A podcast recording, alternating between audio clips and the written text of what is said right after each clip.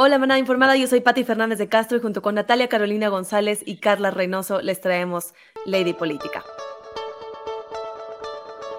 Bienvenidos a nuestro episodio número 11 del podcast Lady Política. ¿Qué tal, Caro, Carla? ¿Cómo están? Muy bien, muy feliz de estar aquí de nuevo con ustedes. Sí, hola, muy emocionada de estar aquí. Ahora sí, vamos a darle. Día de hoy vamos a hablar de tres temas que nos preocupan y lo más relevante con respecto a ellos. El costo por la cancelación del aeropuerto de Texcoco, entre Belinda y Nodal, quién se va a quedar con el anillo de compromiso y finalmente por qué Rusia está invadiendo a Ucrania.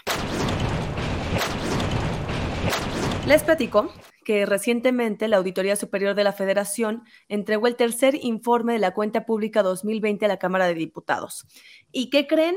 Encontraron irregularidades. Les platico un poco más. Desde la versión preliminar de la cuenta pública 2019, se estimaba que el costo de cancelar el aeropuerto era 332 mil millones de pesos.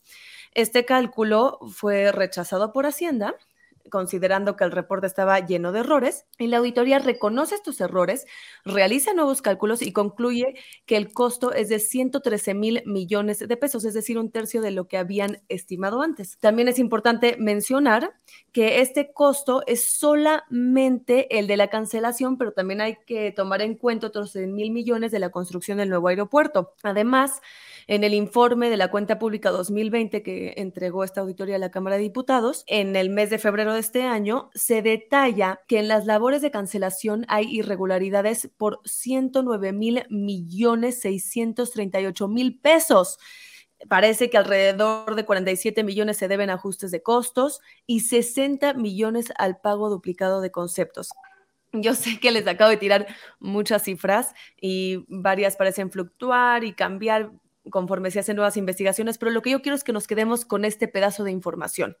Como se mencionó en un artículo del Washington Post, en la construcción del aeropuerto se encontraron algunas empresas fantasma, irregularidades, y hasta ahora no queda claro cuál es el costo real de haber cancelado el proyecto anterior y haber lanzado uno nuevo.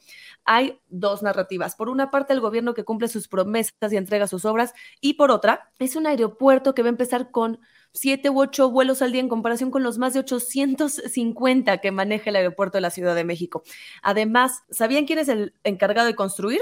Pues nada más y nada menos que el ejército. Es decir, el gobierno ha encomendado al menos 247 tareas civiles a las Fuerzas Armadas.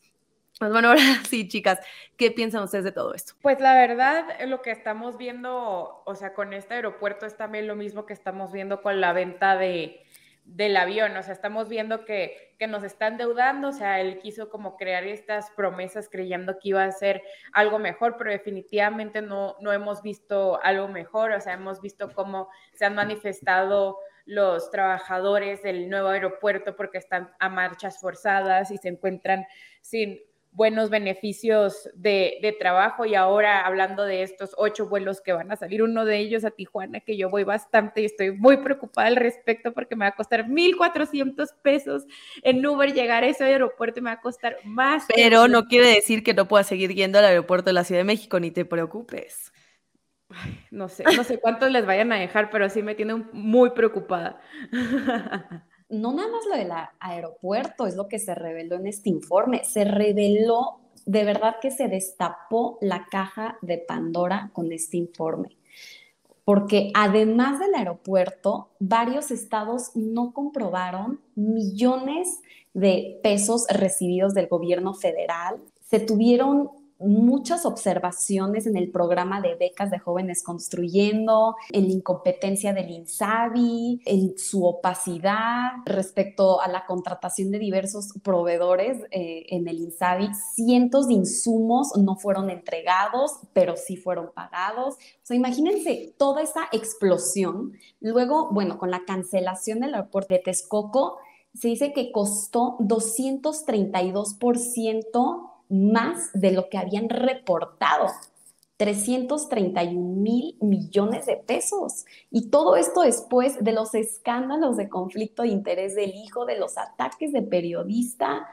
Ahora sí que todos los trapitos sucios quedaron al descubierto con este informe. Pues bueno, como dices, Caro, creo que para concluir ese tema, pues justamente el informe nos dice, pero no nos dice tanto. ¿No? Nos dice ciertas cifras, cifras, sabemos que hay irregularidades, sabemos que hay costos que no están comprobados, hay cifras duplicadas, habrá que, ver realmente de dónde viene eso, hacer más informes al respecto. Sin embargo, siguen saliendo cosas y siguen cambiando estas cifras.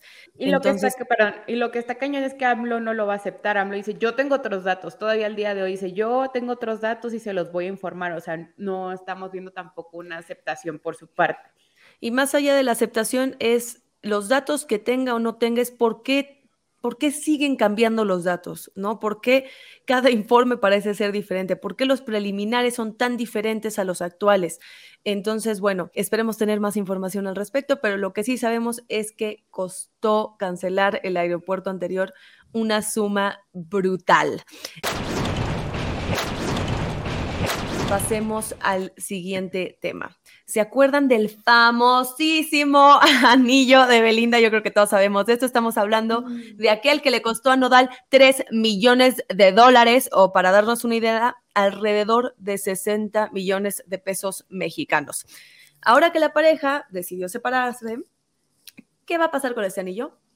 Parece ser que la joyería sí acepta devoluciones y hace reembolsos, pero en redes sociales ha entrado este debate sobre si Belinda debe regresarle el anillo a Nodal o quedárselo, ¿no? Y antes de preguntarles qué piensan ustedes, me gustaría que vieran eh, lo que la presentadora de hoy, Galilea Montijo, dijo al respecto. Lo voy a citar. Mis amores, yo siempre les he dicho, los anillos no se regresan, por eso pidan, pidan, porque las piedras se quedan, los hombres se van, pero las piedras siempre se tienen que quedar. Ahora sí, ¿qué piensan ustedes? Yo me encantó. Que lo que va a realizar. lo mismo. Opino lo mismo que Galilea, lo mismo que Niurka y, lo, y Lupillo Rivera. Que no, tiene por qué devolverle el anillo, él ya se lo entregó, él nunca le va a devolver las babosadas manoseadas. Incluso dicen que, que deberían de rifar el anillo y llamarlo el anillo del bienestar. Este, y bueno, está el tema, ¿no? Eh, que están diciendo de que va a tener que pagar impuestos y pues sabemos que Belinda tiene una historia muy interesante con el SAT en torno a la evasión fiscal, ¿no? O sea, desde el 2013 la han acusado de evasión fiscal. Lo bueno que ya tiene, con qué pagar. Tiene una de, y, sí, acabo de ver, desde el, dos, este, desde el año pasado se estipuló por medio del diario oficial de la federación que Belinda tiene un adeudo fiscal por más de 7 millones de pesos. Y se supone que teóricamente ella debería de informarle al SAT pues que está, que tiene este anillo de estos 3 millones de dólares en su poder la realidad es que, pues, en estricto sentido, o sea, realmente... Qué pues, raro, ¿no? O sea, si a mí me regalan algo carísimo, yo tengo que declararlo ante el SAT, pero es un regalo. Pues es en teoría, en la práctica, pues realmente. Es en teoría, la práctica. Qué raro. No, estamos diciéndoles a ninguno de ustedes que no declare sus cosas ante el SAT, solamente estamos informando de todas las cosas que no sabemos sobre el SAT. Pero sí, está cañón, ¿no? Está cañón y aparte como decimos, o sea, como por qué tener deudas con el SAT. Aparte dicen que según los periodistas Javier Cerniani que Belinda le habría pedido un nodal un total de 4 millones de dólares aparte prestados, pero es como de, no pagues el SAT. O sea, ¿le pidió prestado a Nodal dinero? ¿Pero para qué? pues no entiendo, o sea, no entiendo por qué tiene tantas deudas y tiene tanto dinero. ¿Sabes qué? Mira, yo pensaría que ella pagaría sus impuestos y que si no los pagó, no importa, porque el día que venga el SAT por mí lo pago, ¿no? De una. No, pues en el 2013 fue acusada del posible delito de evasión fiscal por casi dos millones de pesos. Pero no entiendo, ¿y, por qué no le están metiendo a la cárcel entonces? Pidió a las autoridades que la detuvieran, sí la iban a detener, pero literal, es en serio. Esto es, esto es legítimo. Después, en el, es legítimo, ya después en el 2016, dos jueces determinaron que no iba a ser procesada por el delito porque no estaba acreditado. Pero pues ahí tienes una larga historia de, de problemillas, ¿eh? Con, con el Es una locura, es una locura. La verdad es que ¿qué decirles? O sea, sí siento que uno pensaría que esa gente tiene tanto dinero que no es problema el SAT, ¿no? Y al contrario, muchas veces lo vemos en los futbolistas de la NFL que se pueden quedar sin un peso. O sea, hay veces hay gente que no sabe ahorrar, que gasta a lo pues tonto. No, no tienen educación financiera. Está Altura Johnny como dicen, como dicen, mucho dinero conlleva mucha responsabilidad. Ahora sí, para concluir ese tema de Belinda, sabemos que Belinda tiene problemas con el SAT. Sabemos que tiene un anillo de 3 millones de dólares, es decir, 60 millones de pesos. Y sabemos o creemos, según Carla, que le pidió a Nodal 4 millones de dólares. Vamos a ver qué hace con eso, vamos a ver si le regresa el anillo o no. Pero yo creo que dadas sus deudas, no se lo debería de devolver, como dijo Galilea Montijo un regalo es un regalo, los anillos son para quedarse. Ahora sí, pasemos a nuestro tema central. ¿Por qué Rusia está invadiendo a Ucrania? A grandes rasgos, el periódico El País lo resume como la negativa rusa a aceptar el acercamiento de la OTAN y de la Unión Europea a la antigua República Soviética, a la que Moscú considera parte de su identidad y de su espacio de influencia y cuyo control juzga vital para su seguridad. Pues bueno, ya que es un tema algo complicado, sí quisimos hablar con alguien que nos pudiera explicar brevemente lo que tienen que decir al respecto tanto Rusia como Ucrania. Pero primero le voy a dar la palabra a Carla, que nos quiere hacer un poco, de, hacer algunos comentarios sobre esto que está pasando. Más que nada quisiera hablar de la relación que está pasando México con Rusia. Estamos observando que eh, con otros países se han realizado varias sanciones económicas, deportistas. De hecho, Mazepin ni siquiera va a poder competir en, la ruta de la Fórmula 1 en, en Londres, o sea, allá en UK. Y lo que nosotros estamos viendo es que en México, AMLO dijo que nosotros no vamos a tomar ninguna represalia tipo económica porque nosotros queremos mantener relaciones buenas relaciones con todo el mundo, cuando estamos viendo que todo el mundo está desde confiscando posesiones para personas de Rusia y nosotros decimos que no nos corresponde, lo que considero la verdad bastante grave, este, y que él no está de acuerdo con la censura de los medios de información y también estamos viendo que los militantes de Morena del Estado de México defienden la invasión de Rusia públicamente. En Twitter estamos viendo que ellos creen que Vladimir Putin se vio orillado a actuar contra Ucrania y con ello priorizó la Obligado, paz mundial.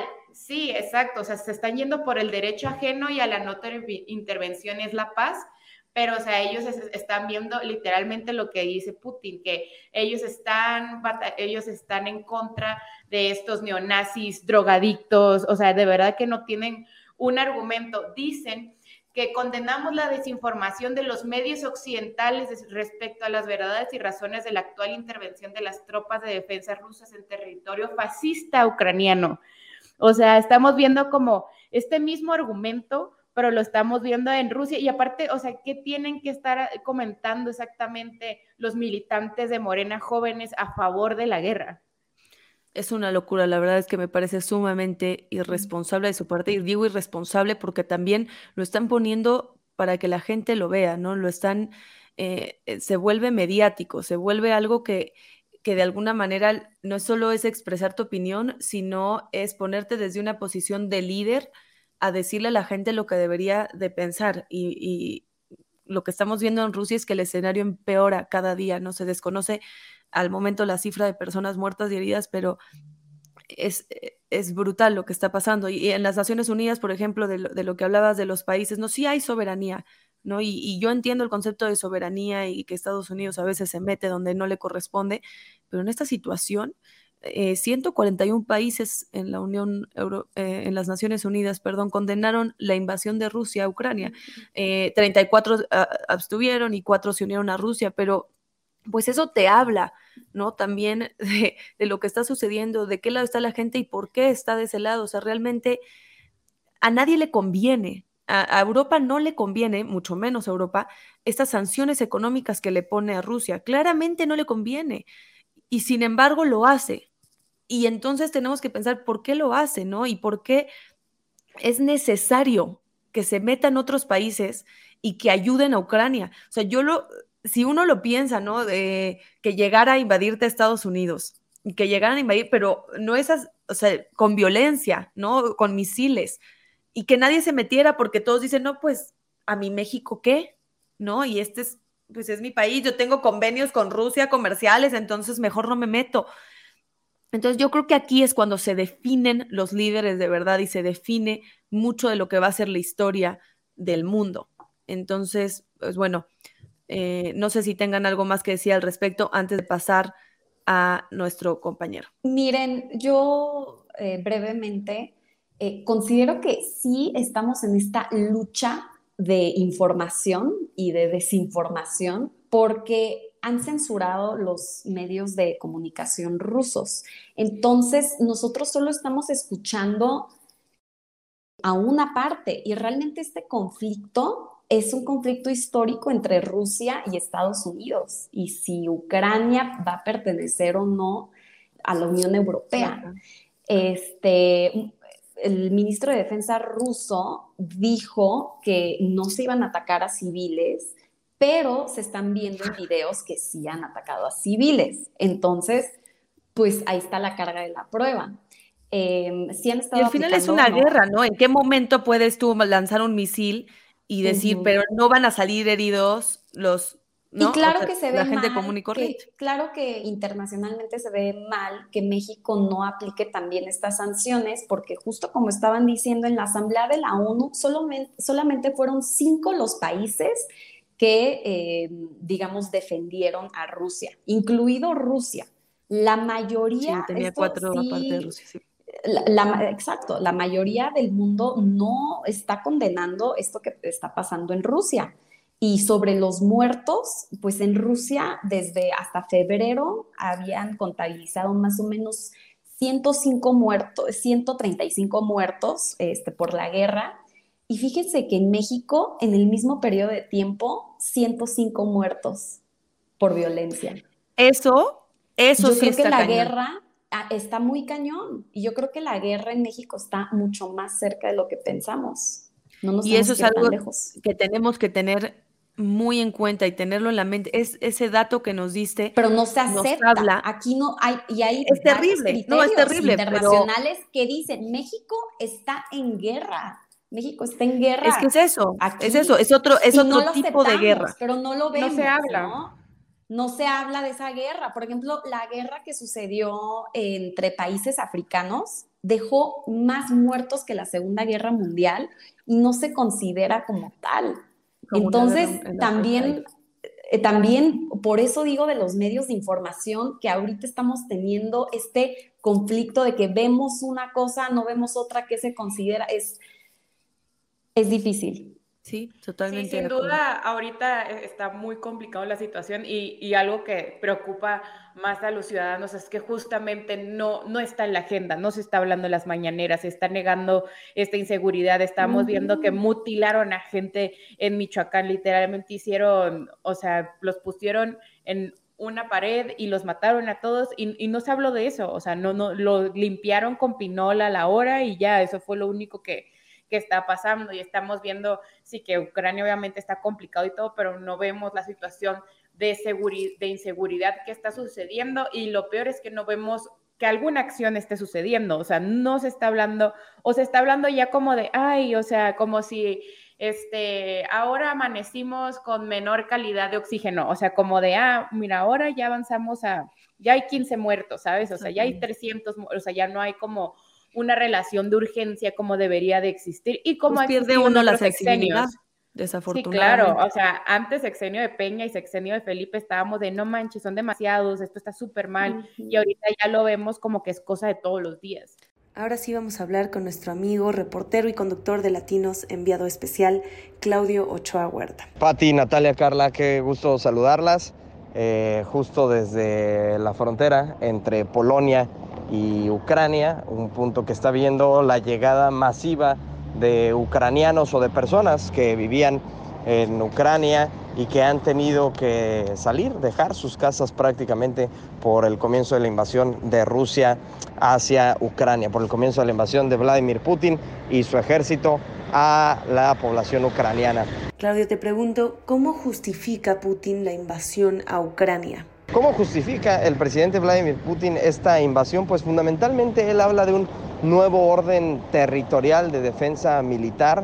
Eh, Putin lo que dice es, no puede ser eh, Ucrania la cochera de mi casa, si me permiten esos términos prácticos, no puede ser Ucrania la cochera de mi casa y que me estén instalando misiles eh, la OTAN, la Organización del Tratado del Atlántico Norte, esta organización militar encabezada por Estados Unidos y sus aliados que han visto en Ucrania, pues sí, un punto de base para la instalación de estas eh, unidades militares y unidades que estarían disponibles para en caso de cualquier ataque hacia Ucrania. Y es básicamente el discurso práctico que ha encontrado eh, Putin para realizar esta invasión, más allá de la historia que comparten Ucrania y Rusia, Ucrania, un país de la Unión Soviética que después se separó eh, cuando cayó la Unión Soviética y prácticamente con muchísimos nexos entre ucranianos y rusos. No hay un ucraniano, no hay un ruso al que le preguntes y no tenga a una persona en el país contrario. Prácticamente como si a los mexicanos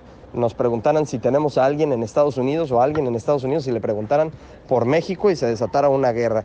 ¿Qué les están comunicando a la población de Rusia para invadirlos? ¿Qué le comunican a la población rusa para justificar esta invasión? Pues hay muchísima polémica al respecto porque no se está hablando en los medios rusos tradicionales de lo que está sucediendo eh, acá en Ucrania. Tan no se está hablando que los pocos medios que lo han hecho pues han sido atacados por la Fiscalía de Rusia justificando que atacan al gobierno. Y ese es uno de los puntos claves en este asunto. ¿Cómo le está haciendo a la gente para que realmente en Rusia se enteren de lo que está pasando? Imagínense que entran a las páginas de recomendaciones de restaurantes, de recomendaciones de comida, y en lugar de encontrar ahí las fotos de algún restaurante, de, de algún platillo de los restaurantes en estas recomendaciones de Google, pues lo que se encuentra la gente de Rusia son fotografías de lo que ha provocado el gobierno del presidente Vladimir Putin y en los comentarios se le explica a la gente qué es lo que está pasando para tratar de revelarle al pueblo de Rusia lo que ha hecho en esta semana de invasión. ¿Cómo está la situación actual en Ucrania? En el norte, en el sur y en el este, prácticamente, que es la parte donde está pegada a Rusia, donde Rusia abraza a Ucrania, la situación es crítica. Han sido semana, ha sido una semana de bombardeos constantes, una semana eh, en el que, como ya les decía, la gente ha tenido que dejar sus casas porque prácticamente los pueblos están desapareciendo. Ucrania ha aguantado, pero la duda es cuánto será ante un ejército tan potente como el de Vladimir Putin y un país tan pequeño como lo es eh, Ucrania. ¿Existe alguna ayuda internacional notoria en el territorio? No adentro, por lo menos adentro no. Eh, lo que sí existe es una ayuda afuera por parte de los ucranianos, por otro país vecino como Rumania, que le ha dado la recibida a este prácticamente millón de personas que ha tenido que abandonar Ucrania. ¿Cómo se ve la proyección de la situación en Ucrania las próximas semanas? En las próximas horas la verdad es que luce eh, complicadísima porque Ucrania, eh, lo que les mencionaba hace rato, es cuánto tiempo soportará estos ataques de Vladimir Putin, cuánto tiempo soportará su gente a, una, a un equipo militar como el de Putin, que si bien es cierto no ha sido fácil porque los ucranianos han estado dando la batalla, parece que será cuestión de, eh, de que esto se alargue para que Rusia tenga un poco más el pie encima de Ucrania. Un abrazo. Para concluir con este tema, me gustaría decirles eh, cómo pueden ayudar a Ucrania en Traveler, eh, que busque cómo, cómo puede ayudar uno desde su trinchera. Pueden hacer donaciones a Save the Children, eh, donaciones a la Cruz Roja, que en, en, en, respuesta a la crisis de Ucrania lanzó una campaña de recaudación para proporcionar servicios y atención sanitaria a la población.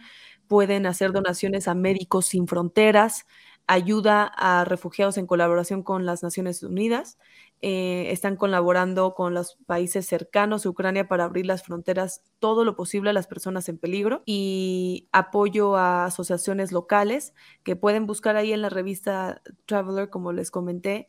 Eh, hay campañas de recaudación y asociaciones de confianza que se pueden consultar como Sunflower of Peace, eh, United Help Ukraine, Razum for Ukraine, las voces de los niños. También pueden apoyar asociaciones pequeñas en tu ciudad. En México, hasta el momento, yo no sé de ninguna. Sé que en España hay ucranianos en España, hay una asociación cultural, pero seguramente van a salir aquí en nuestro país, entonces hay que estar al pendientes y también por supuesto como hemos hablado en los últimos dos podcasts hay que apoyar al periodismo ucraniano eh, sabemos que los medios ucranianos con alcance internacional ayudan a mantener informado al mundo entero de lo que está ocurriendo. Entonces, con tu apoyo, pues bueno, los medios informativos como de Kiev Independent y Ukraine World pueden seguir funcionando. Y finalmente, donaciones para crisis humanitarias en otros lugares del mundo. Entonces, ya lo saben, hay, hay, varias maneras en las que uno puede ayudar desde su trinchera. Entonces, para que estén estén al, pendiente de eso. Ahora sí, pasamos con Carla. ¿Qué nos puedes decir de Food and Pleasure? Food and Pleasure. Hola amigos, ¿cómo están? Estamos muy felices de volver a esta sección y vamos a hablar de cinco películas más nominadas a los premios Oscar para que ya se preparen para este increíble, esta increíble premiación. La primera que tienen que ver bueno, o sea, las cinco películas más nominadas, la primera es The Power of the Dog, es El Poder del Perro, ahora la pueden ver en los cines. Esta es una película western oscuro psicológico que aborda la historia de Phil y George, que son propietarios de un rancho donde tienen ganado. Entonces, esta ya la pueden ver ahorita. Están nominados Mejor Película, Mejor Director, Actor, Actriz de Reparto, Actor de Reparto, Guión Adaptado, Banda Sonora, Fotografía, Sonido y Diseño de Producción y Montaje. ¿Ustedes ya la vieron? No, fíjate que no. No, fíjate que yo, yo tampoco la Sí, estoy tratando de ver todas las nominadas al, al Oscar por Mejor Película. Y bueno, ahorita que termines voy a mencionar una que es a fuerza. Obviamente, Duna también tiene 10 nominaciones. Está buenísima. Es esta cinta, El Duque Leto, la dama Jessica y los hijos, Paul y Atreides, llegan al planeta Arrakis con la esperanza de recuperar el renombre de su casa. Está buenísima. Está nominada a Mejor Película, guion adaptado, banda sonora, fotografía, sonido, diseño de producción, diseño de vestuario, montaje, maquillaje y peluquería y efectos visuales. Está estupenda, es así les puedo confirmar. Yo estaba esperando ver más a Zendaya en esa película y así. yo también, pero lo que pasa es que solamente, para que lo sepan quien no la haya visto sin, sin dar detalles, es una parte, o sea, se ve que van a salir dos, tres partes de la película, entonces eh, Zendaya va a tener más que ver a futuro, ahorita era solamente como un preliminar, como la introducción a la historia. Sí, la verdad es que va a estar muy buena. Y se la recomendamos muchísimo. También está Belfast, que está con siete nominaciones. Esta es una que se estrenó no el año pasado. Está blanco y negro y habla de la violencia en Irlanda del Norte en los años 1960. La historia de Buddy, quien sueña con un futuro que se aleje de sus problemas mientras encuentra consuelo con pasión por el cine y su familia. Esta está nominada a Mejor Película, Mejor Actor de Reparto, Actriz mejor guion adaptado, mejor sonido y mejor canción. No sé si ustedes ya vieron Belfast. Sí, ya la vi, pero no soy fan. O sea, normal, normal. Lenta. Eh, o sea, de todas las que están nominadas, no es la que escogería. Es más por ahí que va mi comentario. Y no sé si tengas esta, pero bueno, sigue tu lista porque tengo. Me quedan dos. West Side Story, siete nominaciones. ¡Top! Sí. Sí, me urge verla. Me urge verla. Esta es una película, es un remake del legendario musical del 61. La historia está protagonizada por Tony y María, quienes a pesar de tener afiliaciones con pantillas callejeras rivales, los Jets y los Sharks se enamoran en la ciudad de New York en la década de los 50. Esta Muy top. Sí, está nominada a Mejor Película, Director, Actriz de Reparto, Fotografía, Sonido, Diseño de Producción y Diseño de Vestuario. Me urge está buenísima. Es, bueno, en general yo amo y adoro los musicales, todo lo que sea teatro y he hecho película, pues que mejor. ¿Ya viste Tic Tic Boom de Netflix? Otra espectacular, también nominada, por si no está en tu lista, también está ah. nominada, es buenísima, está nominada a Mejor Película y es fascinante porque es la historia del creador de un musical que revolucionó el teatro, que se llama Rent, y habla mucho sobre los temas de homosexualidad y, y el SIDA. Entonces, si no la han visto, es así, hay que verla. está cañón que ese actor yo no sabía que ni cantaba y ahora ya toca el hace piano. todo, hace todo. Es que uno nunca sabe, pero los actores son así multifacéticos. Tienen que serlo. Sí, claro. ¿Cuál es la última que tienes? El Callejón de las Almas Perdidas por nuestro, dirigida por nuestro mexicano Guillermo del Toro, un ambicioso trabajador de una feria ambulante, Bradley Cooper, tiene el talento de manipular a la gente con algunas palabras bien elegidas este, y está nominada a Mejor Película, Fotografía, Diseño de Producción y Diseño de Vestuario. Ya está buenísima. ¿De qué se ríen? Nos estamos riendo de que Natalia Carolina no escucha nada de lo que estamos diciendo en este momento, eh, entonces solo nos ve. Pero eh, muy importante es esta película que dijiste. ¿Por qué? ¿Por qué? Porque Guillermo del Toro es mexicano, hay que apoyar el talento mexicano y la película está espectacular. A mí no me gusta el thriller, no me gustan las películas de miedo. Esto tiene, es thriller, no es de miedo, pero es buenísima. Los actores son buenísimos, la idea es buena, o sea, todo me encanta, el guion es espectacular. La bueno, narrativa, muy Guillermo del Toro, y también les podemos recomendar que vean a Coda, que está también nominada, donde actúa con Derbez. Derbez está buenísima, buenísima. también nominada, apoyen el talento mexicano, también nominada a Mejor Película, y también, pues bueno, es, es muy bonita porque es sobre, sobre sordomudos. Sí, se llama Coda porque es Child of Death deaf adults, o sea, es, una hija de padres sordos y los actores son sordos de verdad. Entonces, la verdad Es, es, que sí, sí está muy bueno esto de cambiar la narrativa y ponerte en, en los pies de alguien que no escucha. Claro. Pues ahora sí, Chicas, llegó la hora de cerrar el programa. Como siempre, me gustaría darle las gracias a nuestra productora Alondra Diaga y a Carla y a Caro, por supuesto. Me encantó compartir este espacio con ustedes. A nuestro público, los invito a escucharnos, a apoyarnos y a criticarnos mientras hablamos de los temas más relevantes del momento en México y en el mundo. Les pido que participen con nosotras en nuestras redes sociales para que más allá de un podcast, eso sea una comunidad. En Instagram estamos como Lady-Política, en Facebook como Lady Política, en Twitter como Lady Política- bajo, nos pueden escuchar desde Spotify, YouTube y Amazon Music. Cuéntenos qué nos pareció y qué piensan ustedes de los temas que discutimos. Nos vemos la próxima. Muchas gracias por escucharnos. Nos vemos a la próxima. Vamos a Carla a Natalia Carolina.